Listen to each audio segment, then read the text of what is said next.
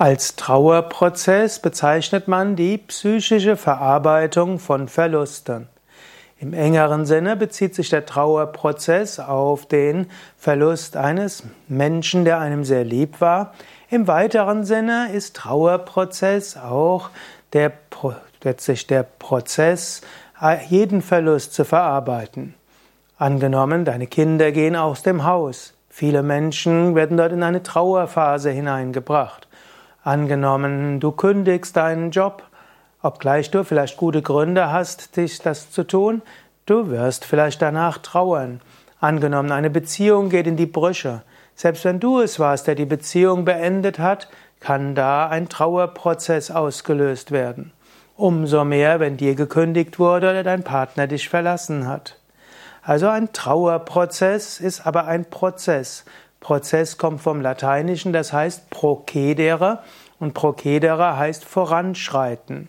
Trauerprozess zeigt auch, du gehst durch verschiedene Prozesse und Trauerphasen und du wirst irgendwann dort wieder herauskommen.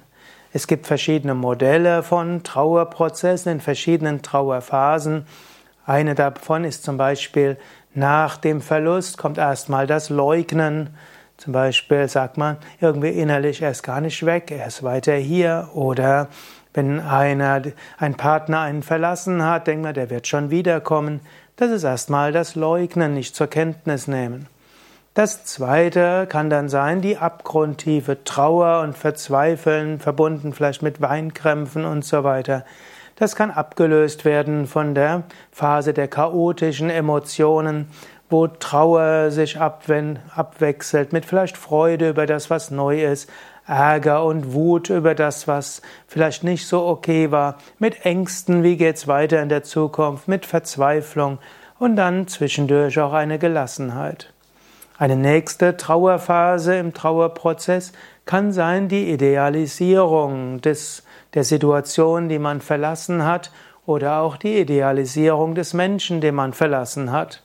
Irgendwie erscheint einem plötzlich alles ganz gut. Der Mensch hat ja insgesamt die Neigung, die Vergangenheit zu verklären.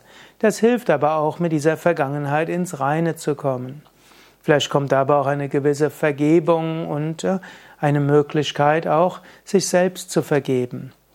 Schließlich folgt dann die Periode des Zurückgehen ins Leben, also das langsame Hineingehen ins Leben. Das ist eine Möglichkeit des Trauerprozesses, es gibt auch ganz andere. Ich kenne es zum Beispiel auch, wo ich auch viele Menschen spirituell berate.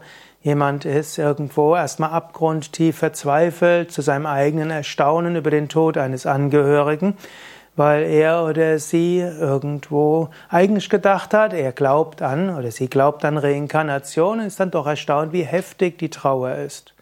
Aber dann irgendwie plötzlich in der Meditation oder in einem Wort ist plötzlich die Trauer vorbei. Alles ist integriert, alles hört auf. Also Trauerprozesse sind bei jedem Menschen unterschiedlich.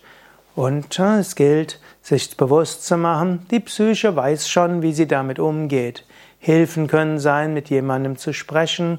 Hilfen kann sein, sein Herz auszuschütten, ein Tagebuch zu führen über das, woran man denkt, Briefe zu schreiben an den, der gestorben ist oder der einen verlassen hat, diese Briefe allerdings dann anschließend feierlich verbrennen, nicht losschicken, sind einige Möglichkeiten.